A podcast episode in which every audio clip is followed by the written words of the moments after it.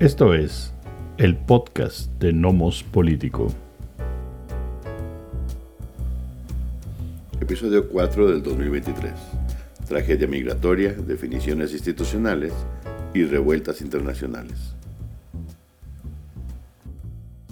Hola, ¿qué tal? Esperamos que se encuentren muy bien. Este es el cuarto episodio del 2023 del podcast de Nomos Político. Les saludamos. Miguel Ángel Valenzuela. Y Amando Basurto. Eh, nos es un gusto hoy poder conversar acerca de unos temas que están calientes, ¿no? Así, este, candentes, complicados, interesantes, eh, y algunos que están eh, de manera, digamos, nefasta en las, en las noticias, ¿no?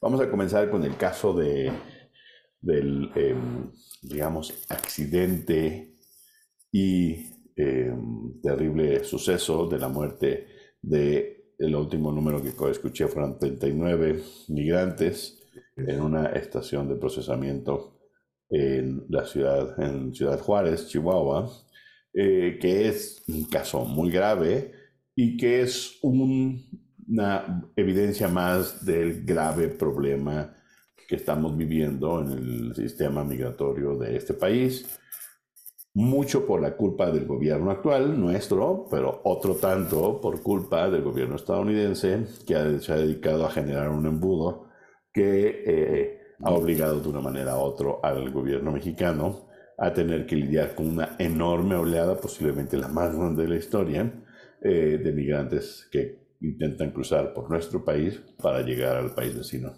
¿No, Miguel? ¿Qué piensas tú de lo que pasó? Es un evento complejo. Eh, ya, ya, ya se obtuvieron videos y entonces todo fue sobre los videos. A mí me impactó un poco el asunto de que hubiera como lecturas encontradas acerca de lo que estábamos viendo, que eso es muy interesante cuando la gente dice, es que pasó esto, pasó esto, otro, y estás viendo el video y ves que eso no está sucediendo, es muy complicado, pero evidentemente hay una agenda detrás de los discursos de los que lo plantean, ¿no? Entonces, primero, saber qué, qué es lo que piensas de, del, del evento. Sí, en efecto, como comentas, hablando, eh, todos los, los, casi todo lo que suceda en el país eh, se va a politizar y van a llevar agua a su molino y los otros que más gobiernos van a tratar de desmarcar, o al menos, que hemos visto un poco eso, desmarcar a posibles candidatos de Morena a la presidencia, ¿no? Eso va a suceder. Al margen de esa situación que me parece casi lo menos relevante, eh, pues sí, fue en efecto una, tragedia, a diferencia de otras que hemos tenido con respecto a migrantes. Eh, eh, esta fue responsabilidad del gobierno, ¿no? por diversos, diversas razones que vamos a, a platicar. Sí. Em, no fueron asesinados por grupos delincuenciales, no fue un accidente, no fue que los dejaron encerrados, en un tráiler, estaban de resguardo las autoridades, ¿no? Y ahí, bueno, ya también habría que preguntarnos, eh, hay poco a poco hacer la información, pero hay que preguntarnos por qué estaban detenidos.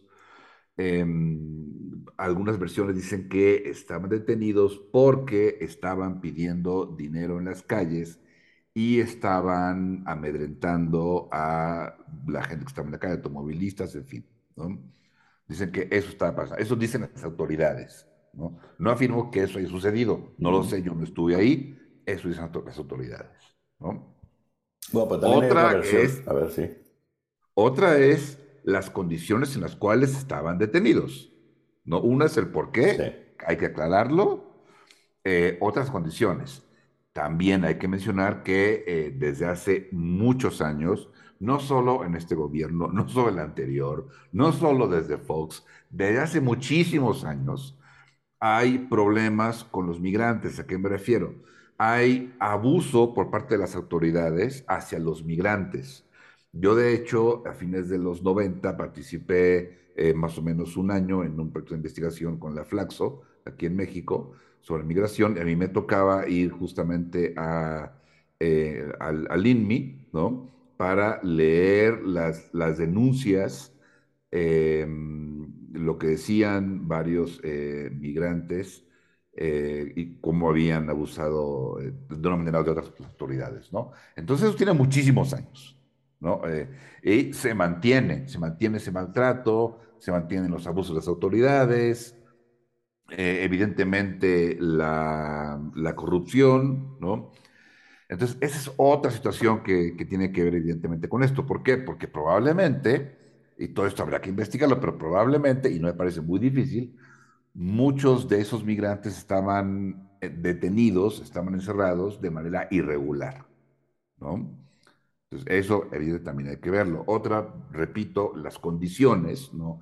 Eso lamentablemente creo que no nos sorprende a nadie, las condiciones en las que estaban detenidos, cómo dormían en colchonetas, como eso a nadie nos extraña, lamentablemente, reitero, se les daba de comer una o dos veces al día, eh, agua igualmente, en fin, malos tratos, ¿no? Em, de hecho, estaban, eh, tengo entendido que el incendio lo empiezan justamente los migrantes, lo cual es, es, un hecho. Eso no, no los, desde el punto de vista, no los culpa, ¿no? porque era una protesta, no fue un suicidio, era una protesta porque los iban a, tengo entendido que están amenazados que los iban a, los iban a deportar aparentemente. Entonces, como moneda de protesta, empiezan a quemar algunas colchonetas, ¿no? Se sale de las manos, se sale de control. Supongo que también los migrantes esperaban algún tipo de, eh, de acción por, los guardias que contuviera o, apagar, digamos, el, el fuego cosa que no sucede, lo que nos lleva a otro problema. Por un lado, no había las condiciones de seguridad necesarias, indudablemente, ¿no? Porque no había extintores. Eh, lo que a mí sí me impacta y me deja frío, francamente, es cómo no les abrieron. O sea, este, en un acto de humanidad, no, un acto de, eh, vamos, la, respuesta es que si les abren se hubieran escapado, probablemente o muy probablemente, pero aún así es humanidad, o sea, estás hablando de la vida de las personas. Yo no entiendo, no solo cómo no les abrieron, no sé tú qué viste, Amando, pero eh, la actitud de los guardias, hay que también decirlo, y ese es otro problema, eran guardias privadas, ¿no? Que ese es otro problema. Supuestamente no habría outsourcing, pues sí, sí hay, aparentemente. Em, la actitud, eh, parecía que no estaba pasando nada. O sea, los guardias caminan de un lado para otro eh, con cierta calma, con cierta parsimonia. No sé qué pasaba por sus mentes, pero no se les ve nerviosos, no se les ve corriendo, no se les ve angustiados. Se ven completamente indiferentes. Eh, eso, francamente, sí me dejó frío en términos de, de humanidad, ¿no? Ajá.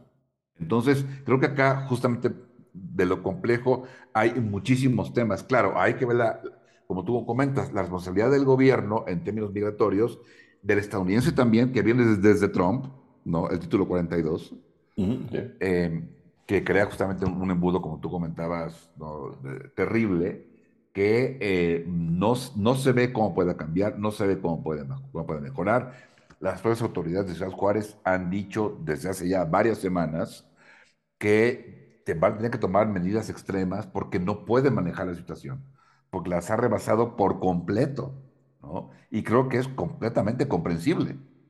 Claro. Sí, sí, sí.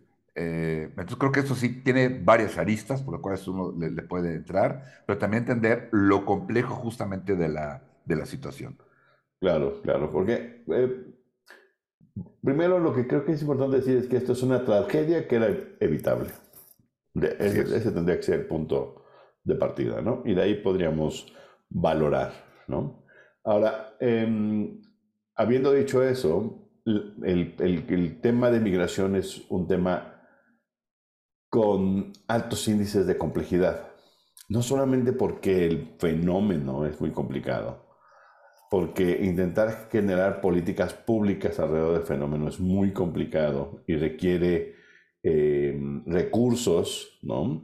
Requiere destinar recursos a no nacionales, requiere generar recursos que además no generan votos porque esa gente pues no se va a quedar a votar en México. Bueno, esa es un poco su idea, no quedarse en México.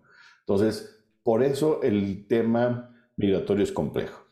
Y a eso hay que sumarle el que el tema migratorio es, por su naturaleza misma, eh, un tema eh, muy visceral eh, y que tiene que ver mucho con la simpatía empatía, ¿no? Para con estos seres humanos que están buscando mejorar sus condiciones de vida, aparte a través de cruzar grandes territorios para llegar a la tierra prometida. habiendo dicho eso, habría que valorar lo que sucedió, que es una tragedia, dentro del fenómeno, pero es que si lo empiezas desde el fenómeno en grande, pues no hay, o sea, no, hay manera de, de, decir mucho más que seguirse lamentando y demás. Es decir, a ver, entendamos qué pasó en ese momento, ¿no? Entonces, yo lo primero que decía cuando escuché las noticias es, a ver, a ver, espérense, todo el mundo está opinando y veamos primero, empecemos desde el principio. Muy noche, al parecer pasada las 10 de la noche, a unos migrantes que están detenidos se les ocurre prender unas colchonetas. ¿Por qué? ¿Cuál sería la lógica de un migrante o un grupo de migrantes que prenden colchonetas en un lugar donde puede ser fatídico hacerlo? ¿No? Entonces, primero empezar por preguntar eso. ¿Sí? ¿Y eh, cómo? Bueno, ¿cómo, cómo siempre? O sea, es muy complicado porque efectivamente no estaban detenidos en la cárcel, lo sabían al parecer, según entiendo, porque lo, que oí de los reportes es, eh, estos, a estos migrantes se les recogieron por un término más o menos de dos días, los fueron recolectando porque eran migrantes que ya, ya no tenían eh, tiempo, temporalidad para seguir en el territorio mexicano y se les iba a deportar, ¿no? Bien, mal, pues todo el mundo dice que son seres humanos, lo que sea. o sea, eso es relevante, pero más allá de eso, si tú estás en un lugar y tienes tiempo para quedarte tanto tiempo, ya, no, ya te quedaste de más, pues es probable que te deporten. No importa si estás en las benéficas tierras de Suiza, de España o de México. ¿Ok?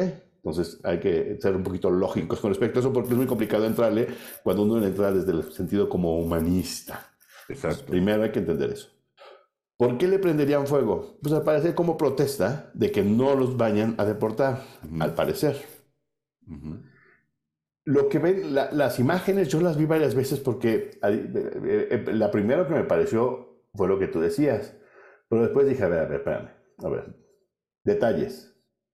Vemos pasar a tres, al parecer, para de seguridad. Hay uno que pasa como muy por la esquina, no sé si es un tercero, pero uno se nota que es uno que ahora sabemos que es de guardia privada y uno que parece, me parece que es, por lo que viene el uniforme, el estatal de migración, ¿no?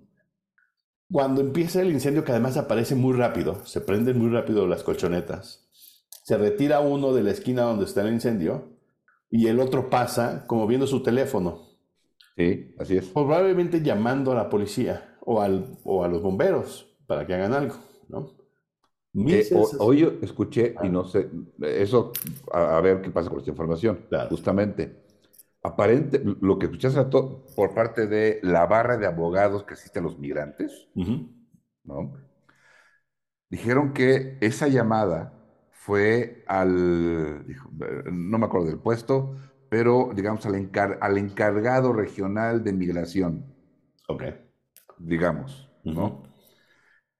Que le hablaron y le dijeron lo que estaba sucediendo. Ok. Y que él le dijo, no les hablan. Ok, está bien, pero... Eso ya está en la carpeta.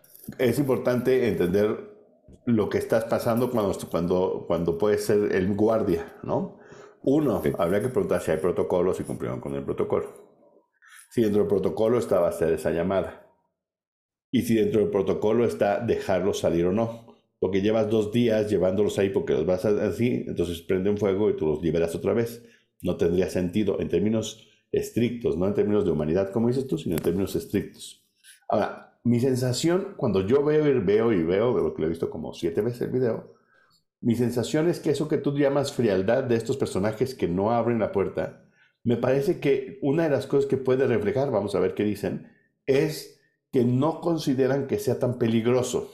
Es decir, ellos se mueven y dicen, ¿qué puede pasar? Están prendiendo unas colchonetitas ahí nadie se va a morir quemado, o sea, esto no es inflamable, no se va a caer todo el edificio. Y efectivamente eso no se dio, se acabaron asfixiando. Entonces, eso, eso pasa ahí. Entonces dije, a ver, espérate, ¿por qué prenderías el fuego? ¿No? ¿Y por qué no les abrieron? Cuando ves, si ves de nuevo el video, vas a ver que primero pasa muy rápido, se enciende muy rápido. y después ponen una colchoneta eh, para bloquear la puerta. Así es. Esa colchoneta no prende fuego en ese momento. Entonces alguien va, la toma, la lleva a donde está el fuego y la regresa prendida a la puerta. Pero no queda bloqueada completamente la puerta. Eh, si adentro hay un incendio y tienes a una cantidad X, 50 personas donde está el incendio, ¿qué es lo que esperarías que sucediera? Que se arrimolinaran en la puerta pidiendo que les abrieran, ¿no? Yo no veo a ninguno hacerlo. las dos veces que alguien se acerca a la puerta es como diciéndole algo a los guardias, como reclamándoles algo. Pero no se ve a nadie exigiendo que les abran, así como pidiendo por favor, por amor de Dios, que les abran. Nadie se acerca a la puerta a exigir. Se ve a uno pateando la puerta. Sí, pero, pero es, el mismo que, que, desde antes les como que agrede a, los, a los, o sea, que verbalmente a los guardias que están afuera. ¿No? Entonces la pregunta es, ¿por qué no pedían que les abrieran en ese momento? Probablemente porque quien prendió el fuego y los que estaban alrededor creyeron que no iba a llegar a tanto. Habiendo dicho esto, todo sucede en una instalación de la Secretaría de Gobernación. Y por lo tanto, más allá de que el responsable directo es quien prendió la colchoneta, ese es el responsable directo, hay responsabilidad de la autoridad bajo la que están a cargo estas personas. Y el señor Garduño debería de haber renunciado inmediatamente. Pero no, ahí está, dice, no, esto va a ser la investigación, no sé qué. No, o sea, aquí tienes responsabilidad, están bajo tu cuidado, no, no reaccionaron coherentemente y entonces habría que penalizar a los que estaban ahí y políticamente tiene que renunciar por lo menos el señor Guardiño, si no el, el secretario de Gobernación. ¿No? Que eso me parece que es fundamental porque este argumento soso que se sigue repitiendo desde los 43, que me parece que no entienden que no tiene sentido, es que no puede ser el Estado porque el Estado no existe. Los responsables de lo que pasó tienen nombre y apellido, porque si no nadie es responsable. El Estado, ¿quién carajo es? Entonces, el responsable no es el Estado. Responsable son las personas que estaban ahí, el que si hubo una llamada que dijo no los dejen salir, y el señor Garduño por lo menos. ¿no? Y todos tendrían que tener cierto tipo de responsabilidad y, de, y hay un actuar político o judicial al, respecto. Entonces, a mí me parece que es muy importante eso, pero todo lo que escuché en los medios no llevaba eso. No llevaba eso porque todo el mundo entraba desde una perspectiva distinta jalando agua. Incluso el secretario de Gobernación, no solamente la, eh, la oposición, el señor secretario de Gobernación se lava las manos. Ah, pues es culpa del señor Ebrard, ¿no? El señor Ebrard que está encargado de migración, a mí qué me dicen, ¿no? O sea, eh, al, estilo Fox. ¿Y yo por qué? ¿Y yo por qué? ¿No? Este, y me parece terrible, ¿no? Terrible y patético del señor eh, secretario de Gobernación. Y el señor Garduño, en verdad, ya tendría que haber hecho sus maletitas eh, y se, debería de haber ido inmediatamente. El, el, presidente que de pronto se da de muy santo y de muy gobierno limpio, pero cuando pasan estas cosas, lo primero que tienes que decir es, a ver, eh, ustedes están cargados del, del, Instituto Nacional de Migración, fuera, ¿no? Fuera por varias razones, pero la primera es porque no puedes estar en el puesto mientras está la investigación. Se acabó. Claro. Pero ni eso hace porque pues, el señor presidente pues, es mucho pedirle, pues no entiende esas cosas. Pero entonces estamos entre el señor presidente que no entiende, ¿no? El secretario de Gobernación que echa la bolita a alguien que evidentemente no puede estar a cargo de, de esa instalación y que no puede alcanzarle la responsabilidad hasta allá. Este, y de los responsables que, por desgracia, no se dan cuenta, porque otra vez, si viste el video con atención, en cuanto se prende la, la, eh, la, colchoneta que está en la puerta, el humo cubre completamente. Incluso ya no podemos ver nada en la cámara. Ya no se ve. no se ve si, nada. Si tú eras el guardia y no reaccionaste en los primeros 10 segundos para abrir, ya no ibas a abrir en los siguientes 20, 30, 50 segundos. Ya no. Está lleno de humo, es tóxico, no vas a regresar. ¿no? Entonces, eh, hay una serie de errores, de irresponsabilidades, ¿no? Eh, marcadas ahí. Y lo que debieron de haber hecho es abierto y tratado de contener, que entiendo que hubiera sido muy difícil, a las personas que estaban ahí detenidas y que al parecer iban a ser eh, enviadas de vuelta a su país, ¿no? Hacer eso. Y entonces te hubieras arriesgado más a tener que pagar los platos rotos porque huyeron a porque se murieron porque no les abriste. Porque era tu responsabilidad. Aún así es importante. Era su responsabilidad. Los responsables hubieran sido ellos. ¿no? Se les escaparon por mensos o se les murieron porque no los mataron porque, porque no les abrieron. Me parece que dentro de la complejidad del, del, problema migratorio que estamos viviendo, ¿no? este, alguno en, mi clase, un alumno muy bien decía, oiga, pero es que habría que generar una forma de coordinación regional para lidiar con el problema de migración, ¿no? Yo le decía, a mí me parece muy bien, o sea, me parece una excelente idea, yo la apoyaría si no supiera la realidad. La historia dice que la cantidad de cuerpos en los últimos 5 o 7 años en el Mediterráneo explica cómo un sistema regional con recursos como el de la Unión Europea no puede resolver el problema migratorio, pues aquí no veo cómo le vamos a hacer. Es decir, aquellos que plantean, que, parten del, eh, de esta idea, em, em, este, de, esta noción ideal de lo que tendría que ser el gobierno mexicano, me parece que tampoco está viendo las pocas y pobres condiciones que tendríamos, no importa quién fuera el gobierno, para lidiar con el problemón que se tiene hoy en términos de migración. ¿No? O sea, los recursos no alcanzan ni alcanzarían para lidiar de buena manera y garantizar las con mejores condiciones posibles para toda la gente que quiere pasar. ¿no? Entonces, eso me parece que, que habría que tomarlo en cuenta. Y regreso al punto inicial, nada más para cerrar el círculo. Esto se pudo haber evitado. Es responsabilidad del Instituto Mexicano de Migración, Nacional de Migración y de la Secretaría de Gobernación y es nombre y apellido con la gente, yo no estoy de acuerdo con la visión de que fue el Estado. Sí, justamente para allá, para allá iba a decir, ¿qué va a pasar o qué es muy, pero muy probable que suceda después de esta tragedia? Eh, absolutamente nada, ¿no? Absolutamente nada. Puede ser.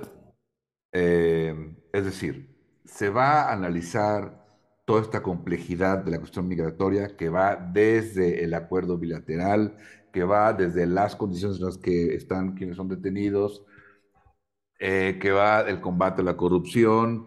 Em, ¿se, va, ¿Se va a abordar así? No, no se va a abordar así. No, no. Eh, va a haber algunos responsables. Creo que ya hay orden de atención a, a tres guardias también contra el migrante que, que, inició el, incendio. en total.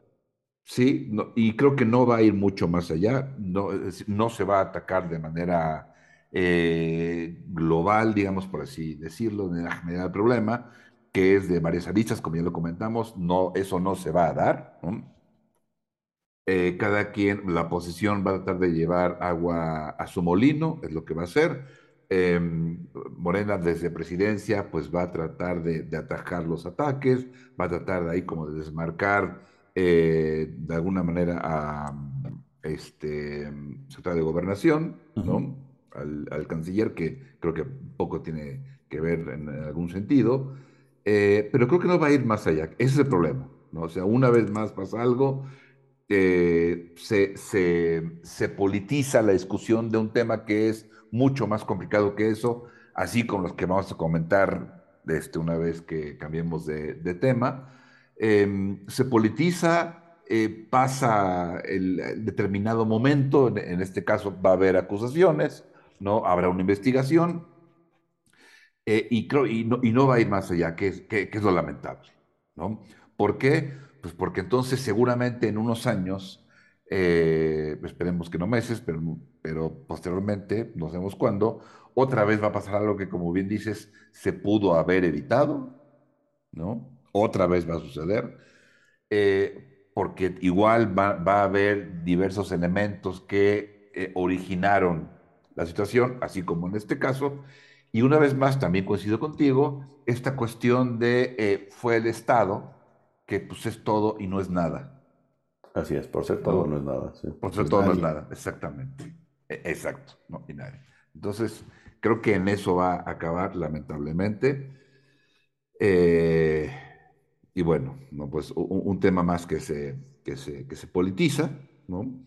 Y, y que por haberlo descuidado desde hace muchas décadas, pues tenemos una situación más como esta, que repito, ha habido varias eh, y lamentablemente seguirá habiendo. Y el problema, pues, de raíz, ¿no? O los problemas de raíz, pues, siguen estando y, seguirán estando. Claro, y lo, que sí espero que suceda es que haya una revisión de los protocolos y haya una manera de asegurarle a quienes trabajan en estos centros que, eh, en este caso, por ejemplo, más vale abrir. Si se te escapan, se te escapan, pero no puedes dejar que se mueran ahí adentro. ¿no? Claro. Eso me parece que tiene que ser.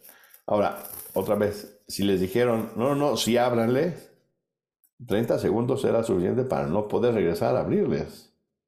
Claro. Y una vez derivado de, como no hay extintores, no te puedes acercar porque ahí sale fuego. No, pero, y, la, otra es si hubiera extintores al interior, posiblemente los propios migrantes se hubieran tratado de apagar. O probablemente no, porque pues era, no era, eh, o sea, primero em, ah, puede, haber, puede haber un tipo de solidaridad grupal al interior, pero también puede haber divisiones. Pero entonces, mm, seguramente los más bravucones son los que iniciarían un fuego. Entonces, ni modo que los otros se metan y traten de apagar el fuego, porque pues, te van a agarrar de coscorrones por romper con, ¿no? Y no ser solidario con lo que está haciendo. Entonces, me parece que eh, las visiones simplonas sobre lo que pasó no, no resuelven, habría que pensar. Ahora, es que sobrevivieron algunos este, migrantes, hay que preguntarles, pues sí, pero lo que único que vas a obtener de los migrantes, por desgracia, pero es normal, es, una, eh, es una versión viciada de lo que sucedió porque ellos se asumen víctimas del sistema, porque estaban ahí, porque iban a ser regresados a sus países. Entonces van a decir lo que sea necesario que se va a hacer, porque es un asunto de subsistencia, Así es. ¿no? Para, para asegurarse de que ellos no son responsables me parece que, que es, un, es, un, tema mucho más complicado de lo que en algunos noticiarios, medios están. De entrada, los sobrevivientes creo que ya tienen permiso para estar en México. Como... Ah, bueno, sí, el gobierno mexicano inmediatamente sale con esas cosas. claro. Es el único en todo el mundo hacer esas cosas, ¿no? Claro. Ahí están estas víctimas, estas víctimas que no podemos ser mucho, entonces quedamos bien inmediatamente con ellas y ya les damos permiso, ¿no? Este, hasta les pagamos un buen hotel para que se queden. Así es. así es, ese tipo de respuestas de de tapar el, el pozo una vez ahogado el niño. Así, públicas. Así es, así es. Pero, pero bueno, es, eh, me parece que, que, es un caso importante. Y esto nos lleva a otro que es por definición político, este sí, ¿no? Que es el, el, caso del plan B y su destino. Eh, su, eh, está suspendido por la Suprema Corte hasta tomar una decisión al respecto. Por cierto, se acaba de establecer, se, acaba de pedir otro tipo de revisión del plan B por parte del propio INAE, ¿no? Así es. Esa es la última. Eh, vamos a ver que, cómo, cómo, procede, si es que procede. Eh, ahí hay muchas cosas que, después llegamos al INAE, pero bueno, lo del plan B y después este, se decía que había un plan C, ¿no? El señor presidente dijo que había un plan C, entonces pues, a ver cómo lo ves. Yo iniciaría eh, comentando que, si nos vamos un poco hacia atrás, y creo que aquí lo, lo comentamos, Amando, en su momento, em, Jacobo Molina, el mundo Jacobo Molina, ¿no? secretario ejecutivo, justamente eh, pide, a, través de la Suprema Corte, que se, que se reinstale su puesto. ¿no? Él es reinstalado. Eh, lo cual obviamente la oposición y eh, evidentemente eh, Lorenzo Córdoba, en fin, celebraron como hoy platillo con, con, una sonrisa en el rostro que no le cabía francamente Eh, y seguramente gran parte de la oposición eh, pues celebraba eh, el, regreso de, de, lo que parecía el prócer de la democracia. O sea, ¿no? Parecía ahora que, el mundo Jacobo Molina, a él le debemos la democracia y la estabilidad, y, ahora resultaba una figura este, ahí, francamente, creo que desproporcionada, ¿no? Bastante. Pero bueno. Pero hay que decir que, que, regresó porque, porque el amparo este, le daba oportunidad de regresar. No es que se haya dicho que, que era inconstitucional todo, no, porque eso todavía no, no, no. la Suprema Corte, pero se le da algún amparo y se le regresa a su chamba. Ese amparo, claro, así como el amparo que, que, metió justamente el eh, Mundo Jacobo, cuando aquella cuestión de los ingresos, cuando la ley justamente que aprobó el Congreso que nadie podía ganar más que presidente, se amparan, ¿no? Para no, pues, mantener el sueldo que tenían, ¿no? Eh, algo así. Sí, ¿no? para defender a la democracia, no para mantener el sueldo que tenían. ¿Perdón? Para defender a la democracia, no para ah, mantener el sueldo que tenían. Sí, la democracia es un, es un muy buen este, argumento siempre. Y entonces, bueno, se, eh, regresa al puesto de la Secretaría Ejecutiva Edmundo Jacobo Molina y, y, días después renuncia. Así es, ya renunció. ¿No? Ya renunció este, ante ante la incertidumbre de quién sabe quién vaya a llegar, ¿no? Recordemos que van a cambiar consejeros, entre ellos el presidente consejero, ahora va a ser presidenta consejera, y, otros tres, o sea, salen cuatro consejeros en total, van a llegar cuatro. Sí. Em, y ante, parece que la incertidumbre, yo no sé si los que se quedan no, no tenga eh, Molina el apoyo de los consejeros que se quedan, no sé francamente. El caso es que ante incertidumbre renuncia. Claro, ya sabemos que es normal en, en, en, eh, el sector público que eh, saliendo tu jefe, tú eh, presentas tu renuncia. Sí. Eso pues, se acostumbra, ¿no? Directores, secretarios, en fin, subdirectores.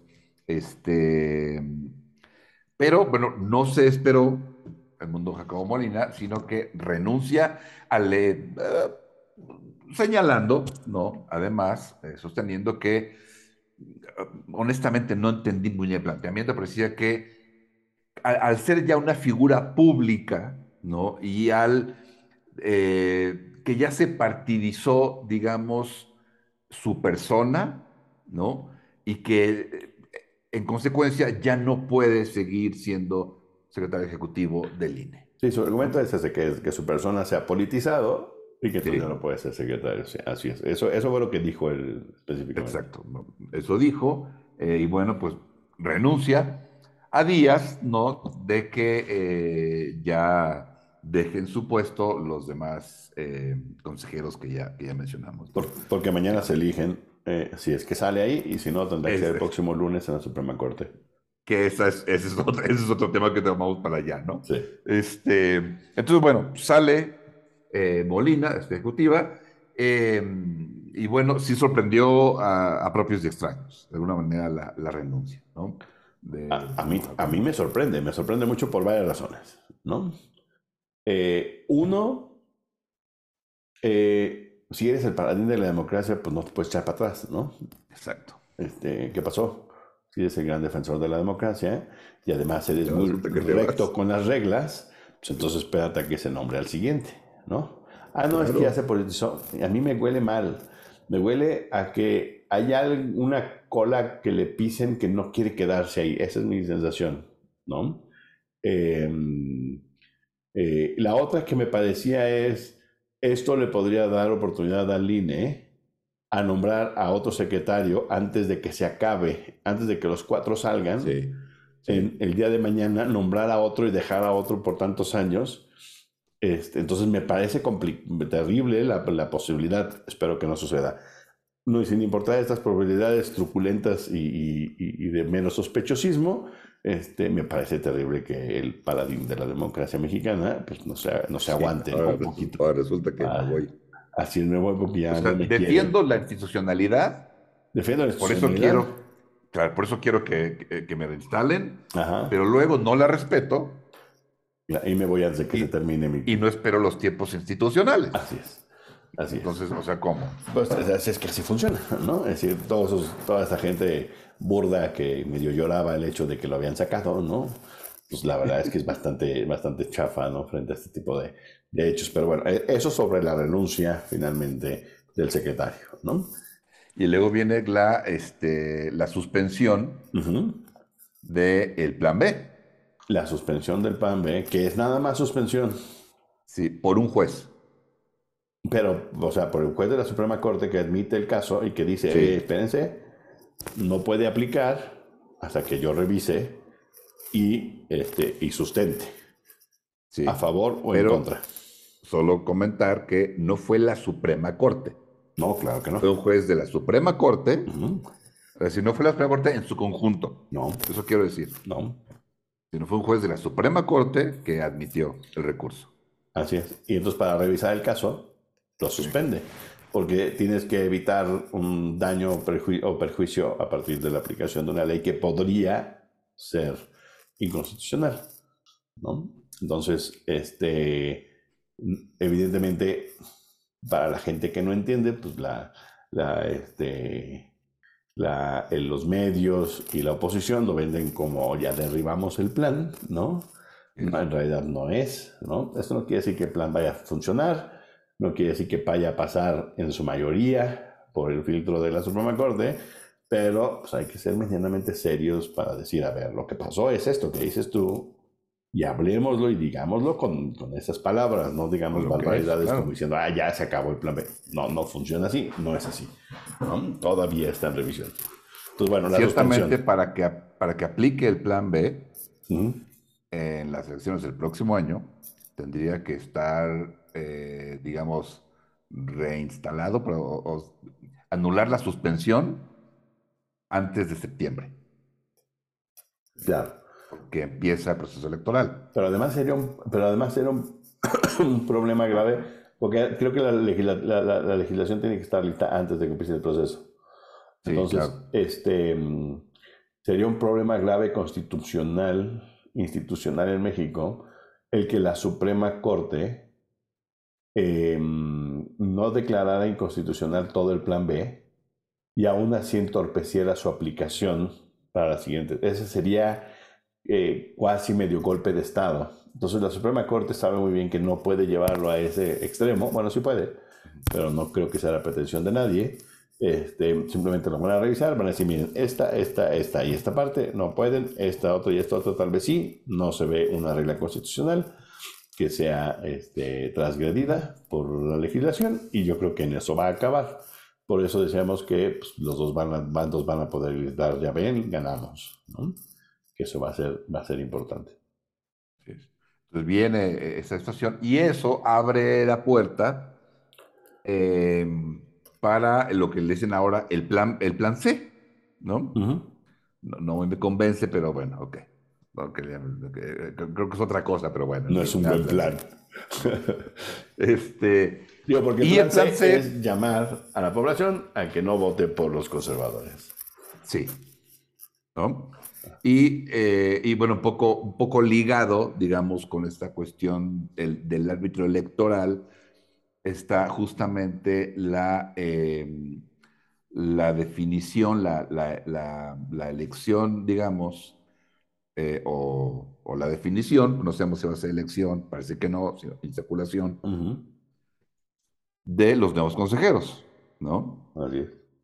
Eh, que eso ha abierto como que otro, otro debate, ¿no?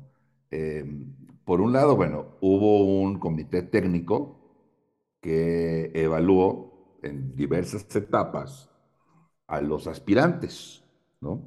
Sí, tal y como dice la regla, sí. O a los precandidatos, ¿no? Hubo un comité técnico que eh, se, se les hizo un examen ellos, hicieron, ellos y ellas hicieron un ensayo, hubo una entrevista, y de todos esos resultados se sacó una lista de 20 candidatas y candidatos. cinco para cada una. ¿No? Cinco para cada uno. Cinco para cada, sí, exacto. Em, y entonces el comité técnico le entrega al, al Congreso Eh, esa lista y ya el Congreso tiene, la Cámara Baja tiene que definir justamente a los cuatro integrantes, los cuatro nuevos integrantes del Consejo del INE. ¿No? Sí, así es, y lo tiene que hacer mañana. Eh, ahí está la otra. Bueno, antes de llegar, antes de llegar a eso, eh, una polémica fue que Maite ¿no? Eh, dijo que lo que ella veía es que había, fue a los medios, evidentemente, obviamente, para decir que seis de las y los candidatos tenían mucha cercanía con Morena. sí. Eh, una de ellos, particularmente, eh, hermana de una actual secretaria, secretaria del Trabajo. ¿Sí? Que además no tiene experiencia en cuestiones electorales. Que ella lo ha dicho, sí, no, la tengo, ¿no? La tengo en otras áreas. Estaba en Cofepris. Ah. Allá tengo, acá no. En fin, que había, y que por eso dice ella, yo creo que eso, creo que eso debería excusarlos. ¿no? Y excusarlas. Eh, excusarlos y excusarlas de qué, perdón? O sea, de, eh, para que no fueran candidatos candidatas. Pero, pero eso dice Maite Azuela.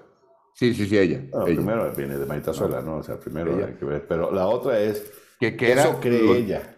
Pero lo menciono porque, era, porque ella era miembro de ese comité. Por eso, pero, el pero es que no lo puede detener en el comité y por eso sale esa lista. Ah, claro. es completamente absurdo y torpe. Porque si hay un argumento legal, es decir, ¿tiene suficiente experiencia en asuntos electorales? Sí o no, puedes ir a la lista.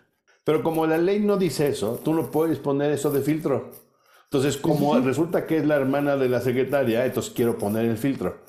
Eso es tratar de romper con la legalidad, que es lo mismo que quiere hacer el PG, que, que, es la queja, pues no puedes romper la legalidad. Hay reglas del juego y por eso los grupos están así. Ahora, el comité es muy importante, nada más quiero decir esto, porque se supone que los mejores avanzan porque, a diferencia de muchos otros nombramientos, este nombramiento se podría ir a insaculación. Es decir, si no pasa en un acuerdo de mayoría calificada en el Congreso, se escoge en una tómbola, que es lo más democrático que puede haber, ¿no?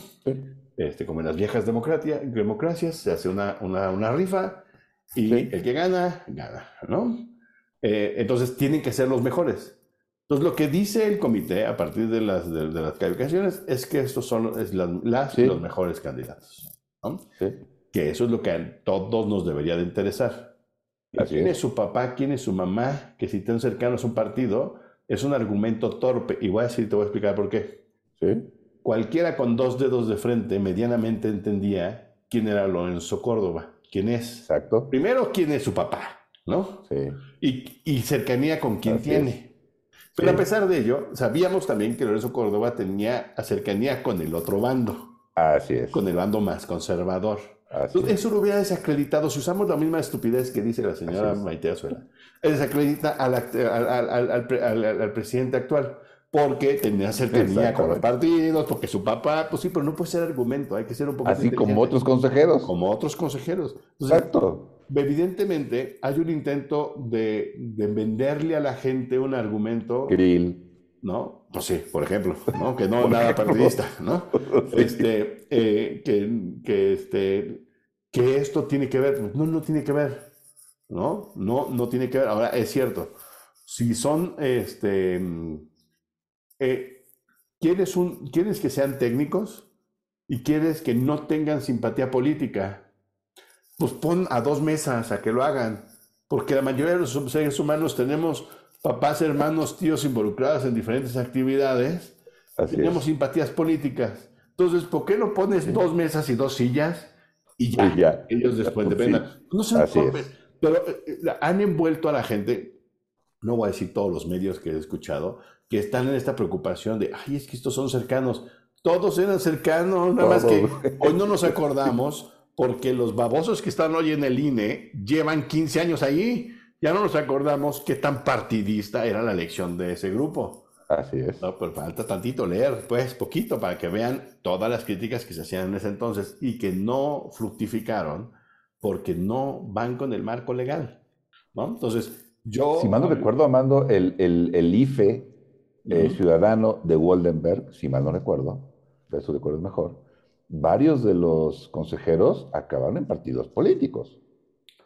Sí, claro. Y es por algo. Sí, sí, sí, sí. Pero eso no los debería de desacreditar, esa es mi sensación. ¿no? Exacto. No, los debería desacreditar. Tal vez no son de mi preferencia. ¿no? claro. Pero que no sea de mi preferencia no significa que no puedan ser consejeros. Y eso es lo que hay que definir aquí y dejar muy en claro. Y los medios no están haciendo espacio para decir, a ver, quien sea, señora Azuela o quien sea, ¿cuál es su argumento con base a la ley? No es que son cercanos, es que su papá, su tío, su hermana, no, no, no. La ley.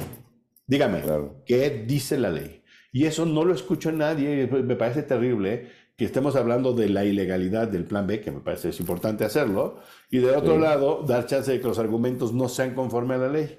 Entonces, todos los, todos los medios para mí tendrían que haber hecho, está bien, aquí está, presento los argumentos, ¿no? Y la primera pregunta es, ¿de, ¿dónde en la ley dice eso? No es que, ¿dónde la ley dice eso? Nada más para saber si lo que usted está diciendo es un argumento de lo que a usted le gustaría o de la estructura legal, para poderla comunicar porque si no nos quedamos embarrando al público en este argumento torpe de que es que es cercano a. Pues todos somos cercanos a, todos, todas. Hemos votado por partidos, hemos a veces participado, este, ¿no? O sea, tenemos simpatías. hay cierta, hay inclinación ideológica, la hay. Sí, claro. Simpatices o no con un partido, seas militante o no con un partido, tengas familiar o no en un partido, hay eh, afinidad, hay simpatía ideológica con uno o con el otro. y, también hay aversión. Claro. Es la otra. ¿no? Entonces, es decir, desde mi punto de vista, esperar objetividad, no. No le puedes esperar. ¿no? Imparcialidad, probablemente, y en el personal lo discutiría. Pero bueno. Concedo pero, Pero entonces, pero entonces cada vez que no actúen, que actúen de, manera parcial, pues habría que echárselos en cara, pero no podríamos presuponer a la hora de elegirlos. Así es. Sí. Pero, y, la otra es que dos de los seis señalados, señalados, em, en esta sesión de cercanía morena, fueron de los mejor evaluados en el proceso. Así es. Dijeras, fueron muy mal evaluados. No, se vieron muy bajos pero este, Morena de alguna manera presionó al comité para que los metiera. Este, estoy de acuerdo. Como en el caso del INAI, que podemos Es lo que iba a decir, con el caso del INAI. O sea, lo que sí hicieron con el INE no está pasando en el INAI. Y es parte importante del problema. Claro, sí, claro. ¿No? Ahí es donde uno tienes... ¿no? Porque de pronto es como el PG de pronto detuvo este, a los del INAI. ¿Por qué? Si iba una de sus gallos ahí. Ah, no, porque le salió a lo puritano y dijo, no, pues esto, esto fue sucio en la onda, ¿no? Entonces lo vamos a echar para atrás y pónganse de acuerdo, porque si no el INAI se desbarata. Entonces pónganse de acuerdo y llevemos a gente más preparada, ¿no? Ahora presentan, ahora se presentan preparados. Ah, esto está muy mal, no sé qué, porque son. Bueno, nadie, evidentemente a nadie le van a dar gusto y hay que entender un poquito cómo funciona, ¿no? Este río revuelto. Exactamente. Eh, y ahora, bueno, ahora qué pasa con la, con la elección, bueno, no hay. De hecho, algo que mencionas, Manuel, y de entrada yo coincido, ¿no? Es, dice, no quiero que haya acuerdos, que no haya acuerdos, que no haya negociación. Igual, que lo del, que lo del INAI, que, no, que no sea por cuotas, que sea sorteo. ¿No? Estoy de acuerdo. hubo un proceso de, em, un proceso para eh, evaluar justamente a las candidatas y los candidatos para conseguir los del INE, que ya lo comentamos, y sacando los mejores 20 de no sé cuántos cientos. Son los mejores 20, ¿no? Para mí, lo más justo, sí, sería un sorteo. Lo demás es negociación política. Ajá. Lo demás son, son acuerdos. Si lo que quieres es algo justamente justo, imparcial, ajeno a, em, a esos acuerdos en lo oscurito, ¿no? Que sea un sorteo. Yo creo, yo creería que le conviene a todos, incluida a la oposición. Yo también. Y la, y la, oposición no está tan de acuerdo, ¿eh? O sea, hay una discusión entre el PAN y el PRD sobre, sobre ello, ¿no? Pero, pero eh, sí, yo, estoy de acuerdo, pero aquí es importante delimitar algo que eh, a veces, pues, digo, evidentemente no le queda claro a la gente que se dedica a ser eh, comunicólogos y presentadores de noticias, ¿no? Que em, no es lo mismo que aquellos, o sea, es difícil o casi imposible garantizar la objetividad ¿no? de quien es electo a los consejos, y así lo hemos visto usualmente, como consejeros. Lo que sí puedes guardar es la, digamos, la objetividad a la hora de la elección. Y la mejor forma de hacerlo, por eso tú usas la palabra justo, es pues en tómbola, ¿no? No, nadie, nadie elige, nadie, nadie negocia, nadie se da este, cuotas, manita santa se dice, y los cuatro que salgan se acabó y se quedan, ¿no? No, y los van a impugnar, vas a ver, de todos modos los van a impugnar. Uno, dos o tres que acaben siendo de, del grupo que se reconoce como si fueran cercanos a Morena, va, a haber impugnación, ¿no? Aunque haya uno, va a haber impugnación. Eso es, este, es parte del, de la dinámica que estamos viviendo hoy, pero en realidad yo estoy de acuerdo contigo, la insaculación. Y yo creo que esa es la línea que ha tirado el presidente, especialmente hacia el Senado, es no se pongan de acuerdo. Sí. No se pongan de acuerdo, por lo tanto, mañana, viernes no lo resuelven, el lunes se va por el INAI. ¿Por el INAI? ¿Por el INAI? No, no, por el, por el INE. Ajá. No, o sea, no se ponen de acuerdo mañana y el lunes tiene que hacer por insaculación. El del INAI es otro problema grave, porque no se, no se han puesto de acuerdo y también les dijo que no fuera cuotas, pero ahí no se han puesto de acuerdo ni siquiera cómo hacerlo sin cuotas.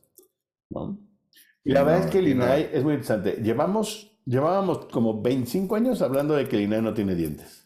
Y aquí no hubo un comité, en el INAI no hubo un comité. eh, perdón, Armando, no, para cerrar lo, de, lo del INE. Este, tienen hasta mañana, es la Cámara Baja, ese Congreso, la Cámara Baja tiene hasta mañana. Si no se ponen de acuerdo, pasa a la, a la Junta Directiva, a la, ah, a la, JUC, a la Junta Directiva, ¿no? Sí, a la Junta de Coordinación Política, sí. Exacto, la JUCOP, es cierto, pasa ahí. Eh, y, eh, pero pasa, ellos ya no van a elegir, ahí tienen que definir las reglas de la insaculación. Así es. Y si no se ponen de acuerdo en las reglas de la insaculación, entonces pasa a la Suprema Corte, que tendría que establecer las reglas. Y tendría que ser la tómbola, ahí mismo, al parecer. Ah, exactamente. Exactamente. ¿no? Entonces ya salió de ahí. En el caso de, del INAI, creo que parte del problema es que no hubo un comité. Bueno, si, hubo un eh, eh, comité de evaluación. Hubo un proceso. El personal, la, la, eh, no, no me acuerdo su nombre, la que es cercana a Morena es una de las de los peores resultados. De los peores. ¿No? Entonces ahí también estaba el problema. Ahí yo también, ahí sí yo estoy de acuerdo con el señor presidente. Digan, ¿qué pasó? ¿No? O sea, deténganlo y manden, manden a los mejorcitos, ¿no? Ahora, claro. evidentemente el señor presidente y la gente de Morena no quiere que vayan un par de panistas al INAI. ¿No? Pero llevamos 25 años, insisto, en decir que el INAI no tiene dientes.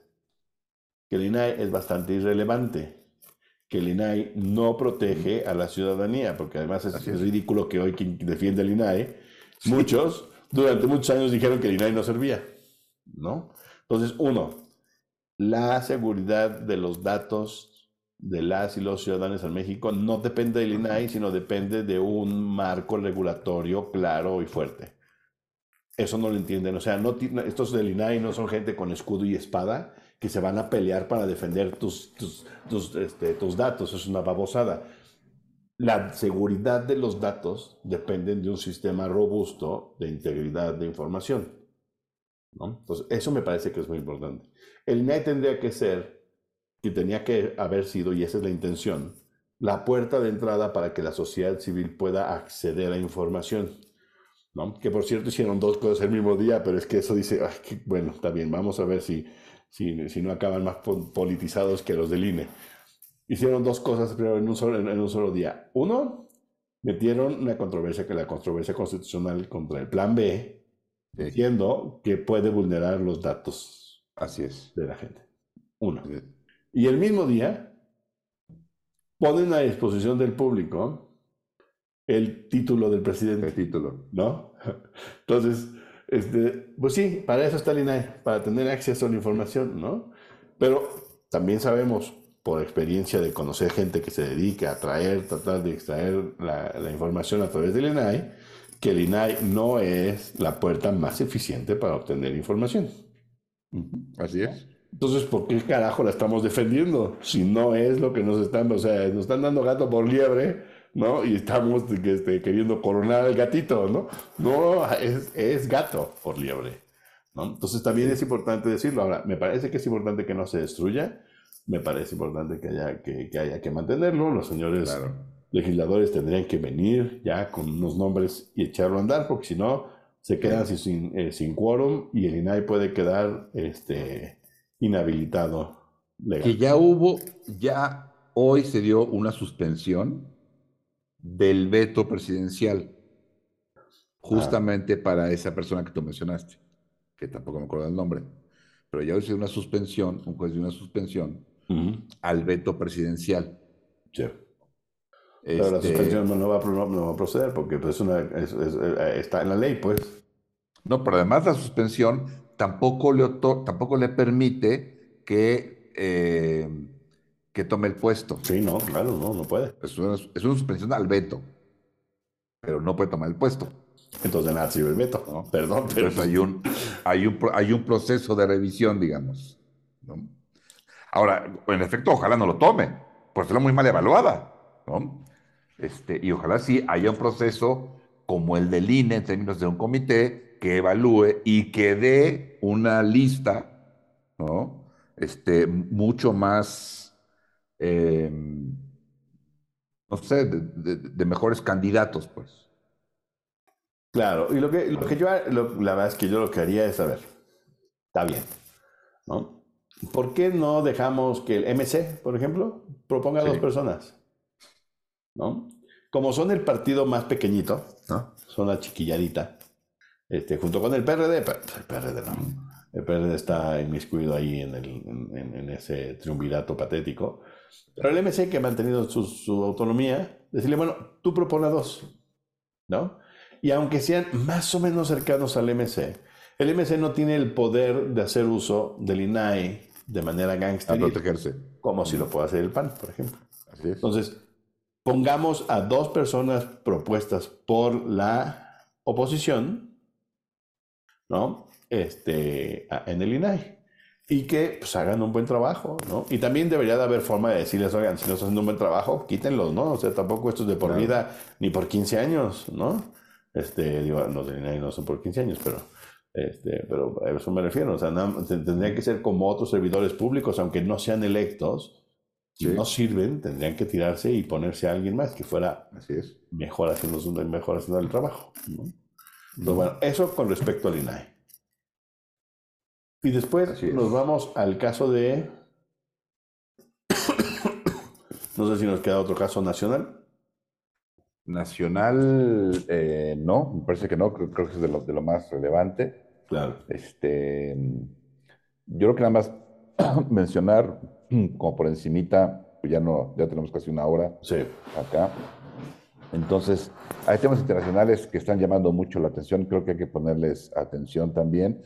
En mi particular punto de vista, eh, además de la particularidad de cada uno de los casos, creo que sí obedecen a una, a una crisis estructural más amplia, que tiene también tiempo y aquí lo hemos comentado algún, alguna ocasión y son particularmente em, eh, los problemas que está, bueno, que está pasando en Israel, ¿no? Con estas huelgas, estas movilizaciones que llaman a detener la reforma al sistema judicial que propone eh, Benjamin Netanyahu, ¿no? Del partido Likud. Y particularmente lo que busca es em, una reforma judicial que le permita justamente al gobierno eh, poder evitar eh, las decisiones justamente de la Corte em, a fin de, como dice Netanyahu, poder seguir gobernando. Dice, nos eligieron, necesitamos gobernar y la Suprema Corte está siendo un obstáculo para ello. Entonces, lo que requerimos en la, en la reforma, en otras cosas, es que el Congreso pueda em, vetar, no sé si es la palabra correcta, eh, o cancelar las decisiones justamente de, de judiciales, así es. Exactamente. Que, es muy importante decir esto, este, lo vamos a ver por encimita, pero sí es muy importante. Eh, primero es un golpe de Estado, ¿no? o sea, decir, no podemos gobernar porque el contrapeso no está funcionando, déjenme vetar al contrapeso, ¿no? Este, eh, en cualquier otro país se llama golpe de Estado, ¿no? Y por eso la gente en Israel está realmente enojada y está en las calles protestando, ¿no? De manera importante. A excepción, evidentemente, de los radicales, ¿no? Este, y los religiosos. De los radicales, especialmente radicales sionistas, ¿no? Que ven eh, a la corte como una, uh, una, una limitante para la mayor expansión territorial de Israel. Pero además es muy importante decir, porque esto no, es, esto no es algo que la gente usualmente sepa necesariamente, mucho menos gente que no está especializada en, en conocimiento de lo político. Eh, Israel se vende, nos lo venden, los gringos nos lo venden, como la democracia, ¿no? Vamos a ver, para empezar, ¿qué tan democráticas o no son los países que llamamos democráticos? Está, veremos, pero usualmente lo que llamamos democracias, a menos de que sean unas unas monarquías constitucionales que no pueden ser democracias, porque son monarquías, es completamente irracional, pero solamente lo que llamamos democracias son repúblicas liberales. Y son repúblicas liberales porque están basadas en una estructura de poder que comenzó históricamente con el, liberalismo, con el liberalismo estableciendo límites al poder monárquico y después a los poderes centralizados de cualquier tipo a partir de constituciones escritas. Buscando defender intereses concretos. sí, o, de, o, de, clase, bueno, de clase. Por, eso, por eso.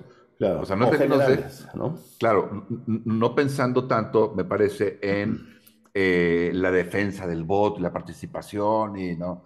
sino pensando mucho en términos de defender este O sea, la burguesía impulsa en buena medida eh, estas revoluciones defendiendo intereses. De, acuerdo. Pero toda la idea es, a pesar de que no hay una constitución escrita, por ejemplo, en Inglaterra, hay una serie de normas que se consideran, digamos, como si fuera una constitución, pero además no aplica este, este, esto que estoy diciendo yo porque Inglaterra no es una democracia, es una monarquía constitucional. No es una democracia en el sentido de república liberal. Pero Israel ni siquiera eso es es un país patético que no tiene constitución escrita y que no es una monarquía. Es decir, es un, es un país, desde que se creó, hubo un debate intenso en aquellos años, a finales de los 40, de si había que crear o no una constitución. Pero la constitución lo que hace es limitar el poder. Y lo que necesitaba un, un gobierno sionista expansionista era que no se le limitara. Entonces, desde entonces se han dedicado a no tener constitución. Entonces, es patético que creamos que, que, Israel es una democracia, para empezar. Y después, tan no es una democracia que fácilmente, casi una, prácticamente una decisión desde, la, desde, el constituyente puede quitarle una buena tajada de poder al poder, este, a la, a la corte, ¿no? Que es el contrapeso. Por eso es posible, aunque hay que decirlo, hasta donde yo eh, sé hoy, está suspendida, ¿no? Porque efectivamente hay un enardecimiento de la población este, israelita que entiende muy bien que esto es un golpe de Estado y que su gobierno, que no es democrático ni una república liberal, está en grave riesgo por la concentración de poder en la Cámara Legislativa. Se suspendió creo que tres meses. Ok, claro, el voto. Es decir, está, claro, está ganando tiempo para poder manejar la situación. Sí. Sí, sí. Y también lo que se comenta es que Netanyahu eh, está siendo presionado por los grupos radicales de la política israelí, no solo de su gobierno, eh, para impulsar justamente eso.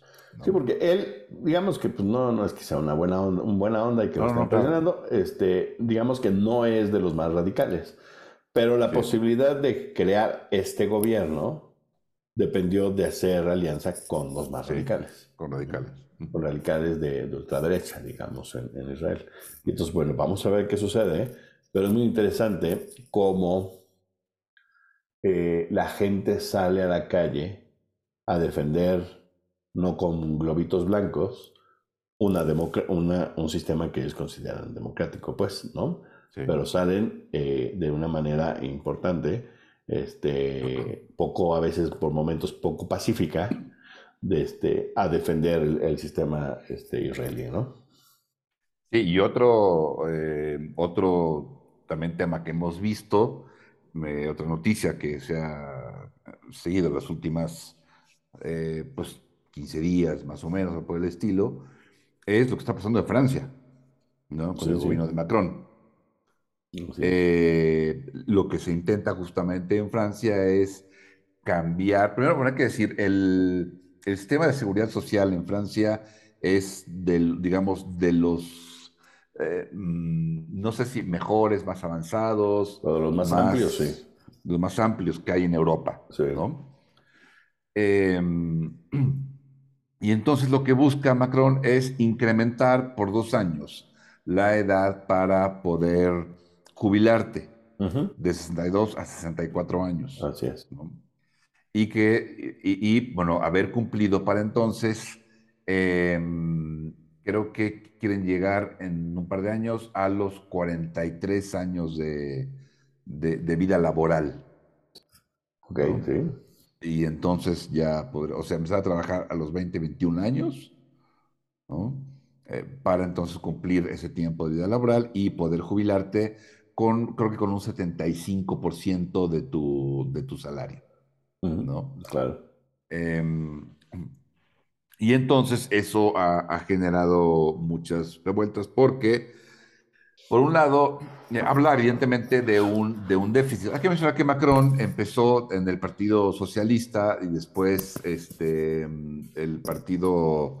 Em, ah, no creo cómo después creó un partido Macron, porque él decía que que no cree, ahora se llama Renacimiento, tuvo, un nombre antes, este, no cree en la extinción izquierda-derecha, eh, sino más bien en liberalismo, conservadurismo, em, un poco dando la idea de, de, cierto pragmatismo francés, digamos, ¿no?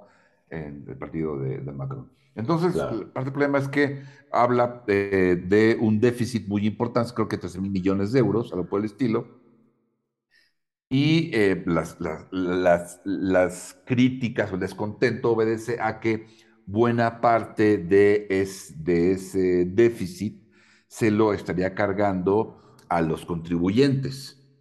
¿no? Eh, en, en, vez de, eh, la crítica se hace, en vez de buscar formas alternativas de al menos disminuir el déficit, por ejemplo, pues con los, con los empresarios, con el capital. Claro. ¿no? Y entonces esto, al, aumentar la edad de, em, jubilación, eso impacta en los jóvenes.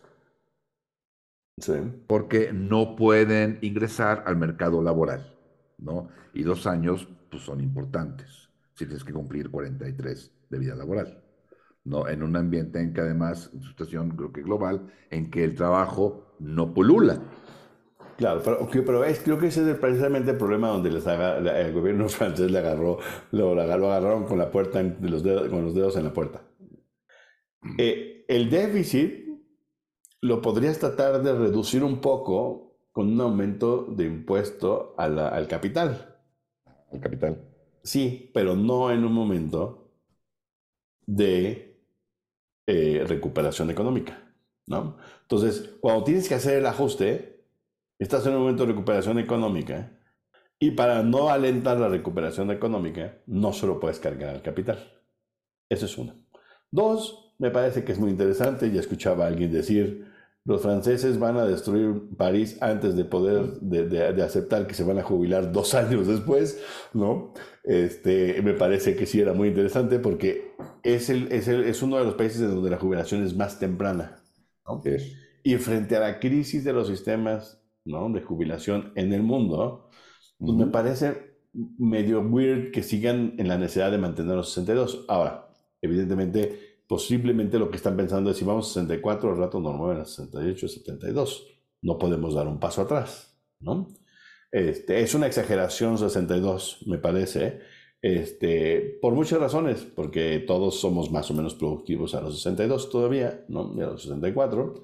Este, me parece que la carga es considerable. De hecho, ha habido modificaciones durante los últimos 10, 15 años en Francia para reducir eh, la capacidad de, digamos, del estado de bienestar, porque era demasiado, demasiado amplia y funcionó mientras hubo dinero, ¿no? Y ahora ya no hay dinero, no solamente en Francia, insisto. Entonces, es un, es un problema grave. Y Macron, que me parece que no es un neoliberal, acaba tomando una decisión en su gobierno, que es neoliberal, porque pareciera estar forzado por las condiciones. Mm. Porque si no haces nada ahorita, quiebra el sistema. Entonces me parece que es así. Es, decir, está, ya, ya puso sobre la mesa todo su capital político. Porque vamos a darle la vuelta nada más rápido a la pregunta. ¿Por qué si fueras Macron, por qué harías eso? Deja que se quiebre el sistema en cuatro años. Hay que se queden. Mientras yo no pierda popularidad ahorita en los próximos dos, no hay bronca, ¿no? Bueno, él, él ya, no, ya no va a la reelección. No, yo sé. Ya no puede. Pero, pero, pero va a salir de ser presidente como uno de los menos populares, ¿no? además dejando la posibilidad de que alguien que pueda mantener su propio proyecto en, la siguiente este, presidencia, ¿no? ¿Por qué pondrías todo ahí? Me parece que las condiciones los agarró, como les digo, con los dedos en la, en la puerta y, no les, y se dan cuenta que no les va a dar tiempo de darle vuelta por otro lado. ¿no? El problema, lo que aquí lo interesante que hay que ver es es una enseñanza para los demás países, ¿no? No lleguemos a ese punto para empezar a ver qué va, qué va a pasar con estos sistemas, ¿no? Digo, en México eh, estamos hablando de otra cosa distinta, que no, no va a pasar. La gente no se puede retirar, este, por más ancianos que seamos, ¿no? En algo tenemos que recibir alguna lanita extra porque si no, no funciona. Pero eh, en otros países va a haber este tipo de, de convulsiones a partir de estas tomas de decisiones que se van a acabar tomando, por desgracia, eh, y que en muchos casos no va a ser en contra de los intereses del capital. Bueno, yo también lo que, mencionaría es, este, pero ya no, no, no, no, es para discutirlo ahorita, eh, no sé si en algún momento, porque es muy teórico, pero eh, creo que es otro ejemplo de la crisis o la contradicción que hay entre democracia y república. Y cada vez creo que hay más contradicciones, creo que, están, creo que muchos de los problemas, los conflictos políticos que hay en el mundo son en parte por esa crisis, ¿no? Esas contradicciones que tienen entre una y otra, que creíamos que eran lo mismo, que defienden lo mismo, y resulta que no, no son lo mismo ni defienden lo mismo, son cosas distintas y empiezan a enfrentarse. Porque una cosa es que la gente decida, y otra es que la gente elija representantes que gobiernen. Claro. Son cosas diferentes. ¿Y qué quieres? ¿Una solución política, o, este, o sea, popular, o una que responda técnicamente a los requerimientos del problema, ¿no? Entonces vas a tener el, el, público partido, uno diciendo, no, pues que sea popular, y otros que digan, no, no, es que no puede ser popular. O sea, hay razones claras y técnicas por las cuales se tiene que tomar la decisión B.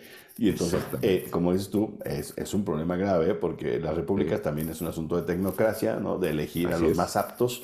Y cuando elegimos a los más aptos, no necesariamente, necesariamente no, no, no tienen que ser democráticos. Exactamente. Es una cuestión que creo que cada vez se más, porque cada vez también la gente quiere tener esa voz y ese voto. No se siente representada. Claro, porque justamente, claro, muchas veces también es cierto, México lo perfectamente, los representantes toman decisiones para beneficios políticos de los partidos, también es cierto. Sí. Pero amén de eso, bueno, pues los representantes son encargados de tomar decisiones, como dices, técnicas, políticas, ¿no? tienen otra visión y tienen muchas veces los conocimientos que la gente no tiene, que el pueblo no tiene. ¿no? Eh, por ejemplo, eh, yo no me siento capacitado para decir si de forma energética sí, de forma energética no. Yo no. Claro. ¿no? Para eso elijo representantes. Pero, y más cuando en un país, y aquí lo estamos viviendo, tan politizado, ¿no? Este, con emociones tan a flor de piel, no se toman buenas decisiones. ¿no? Pero, eh, pero sí, pero la, y la, pero la pregunta siempre es cuáles son las buenas decisiones. Porque también, si lo dejas al pueblo bueno, sí. pues puede que el sistema pues, se vaya al caño, ¿no? Así es. Pero, pero, la, pero entonces ahí la pregunta siempre ha sido, bueno, si somos demócratas, somos demócratas y que se vaya al caño el sistema. Eso es, por encima de todo eso está el asunto de seguir, de darle la decisión a la gente. no, o no, no somos democráticos, queremos que alguien que sabe lo resuelva, y por eso queremos ser representados. Así es. ¿no? Entonces asumamos que no somos democráticos. Exacto, pero tenemos, no sé, 100 años probablemente, ¿no? Con que democracia es la mejor forma de gobierno. Claro. Al menos hay que discutirlo. Así es. A mí de entrada me parece que no. Pues otra vez pues, habría que discutirlo, ¿no? Porque, porque también, también sí, el claro. otro lado también diría, bueno, pues ni modo, si se equivocó, pues fue la gente, es la mayoría. O sea, claro. ¿a quién va a pagar las consecuencias? Pues la mayoría. Entonces, pues darles chance de que se equivoquen. Puede ser. ¿no? O sea, podría ser, ¿no? O sea, sí, sí, esa sí, es claro, la, la, otra, claro, la claro. otra visión, ¿no? Sí, sí, sí. Entonces, este, lo que yo creo es que tendríamos que ser un poquito más, más, más, más decentitos con lo que decimos. Si somos demócratas, dejemos a la gente decidir. Y si no, reconozcamos que no Hay somos demócratas Claro. y queremos tecnócratas. Lo malo es que los tecnócratas durante los últimos 40 años eran tecnócratas no liberales. Esa era otra cosa. Sí, es Pero otra también hay cosa. tecnócratas Exacto. no liberales. Hay gente que técnicamente sabe cómo es. resolver espe- problemas específicos desde la administración pública, ¿no? Exactamente. Entonces, bueno. Pues bueno, Miguel, yo creo que ha estado Muy muy, interesante. A ver qué le parece a los escuchas, las escuchas. Muy bien. Espero que sean cientos de miles los que nos escuchan Exacto. esta ocasión. Y aquí lo vamos a cerrar. Nos despedimos con mucho gusto. Miguel Ángel Valenzuela. Muy bien, buenas noches. Este, o hasta luego. Hasta luego, que estén muy bien, que tengan una bonita semana muy santa. Y nos vemos la, a ver si, si podemos emitir en la de Pascua. Exactamente. Que estés muy bien, Miguel. Hasta luego. Hasta luego. Esto fue Nomos Político.